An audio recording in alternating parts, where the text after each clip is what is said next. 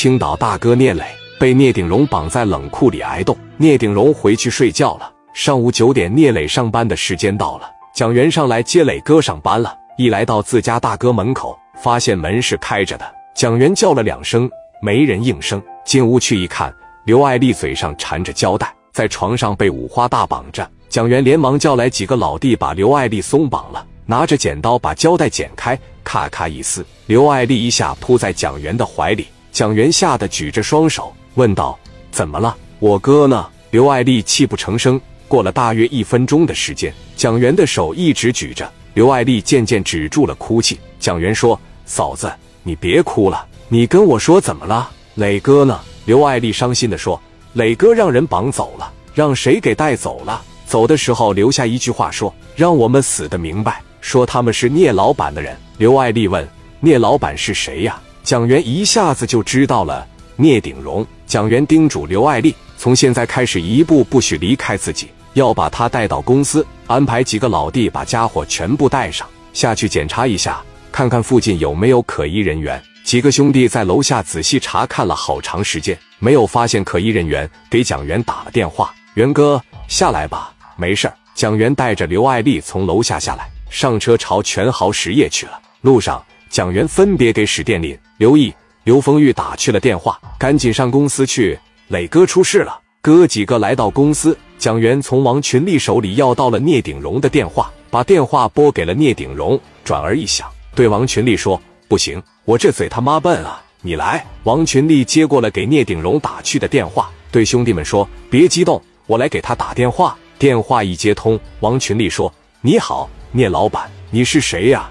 我是聂磊的一个兄弟，我叫王群力。我操，你是聂磊的兄弟啊？”聂鼎荣问道：“你刚才称呼我啥？”聂老板，聂鼎荣说：“你们这么厉害，应该叫我小聂啊！砸我公司的时候，我怎么就不是聂老板呢？现在出事了，喊聂老板了，知道说好听的话了。完了。”王群力说：“聂老板，就算是我们砸了你的公司，这肯定不到伤人性命的地步吧？也不至于直接上家里把我哥绑走了吧？这是不是有点过分了？”聂鼎荣哈哈一笑：“过分？我认为一点也不过分。砸我公司想什么了？”跟巡捕房串通一气，第二回砸我公司的时候想啥了？你烧我照片的时候想啥了？告诉你啊，等什么时候我把聂磊折腾怂了，等什么时候我把聂磊折腾屁了，我给你送回去。他的生命力还挺顽强，我估摸着再折腾他两天也没事啊。别再给我打电话了，我只能告诉你他没死，但是离死也不远了。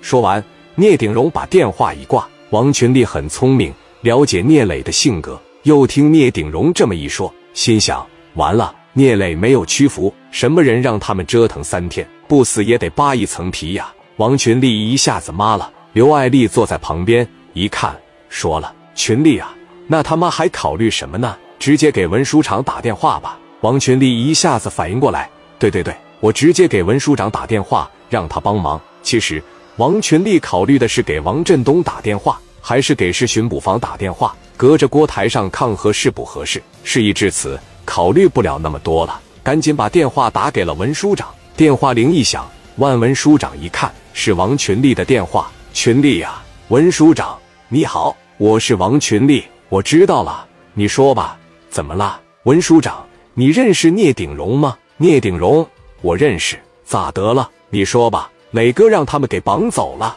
现在在哪呢？不知道，我刚才给他打电话。听的意思，应该折磨磊哥一宿了，把人活活折磨死啊，也没什么深仇大恨。你看你能不能打个电话来把磊哥要出来？他这边提什么要求，咱现在暂时性满足都可以呀。不行的话，咱们赔钱。哎呀，那聂鼎荣是做大生意的呀，怎么会跟你们过不去的呢？他手底下的一帮人把我们打了，我们就砸了他的公司。文书常说，这聂老板也是就这么点事儿，还至于把人绑走吧？行了。我给聂老板打个电话，好不好？但是有一点啊，他这个人非常有个性，尤其是我们把他招来了，我家上面把他招来的，你还不知道吗？跟我家上面私交非常好，知道吧？如果他给面子，那这个是啥事没有，只是虚惊一场。如果不给面子，我先打电话吧。文书长最后向王群力确认了一下，现在聂磊确定在聂鼎荣手上。老万心想，按理来说不至于呀，拿着电话拨过去了。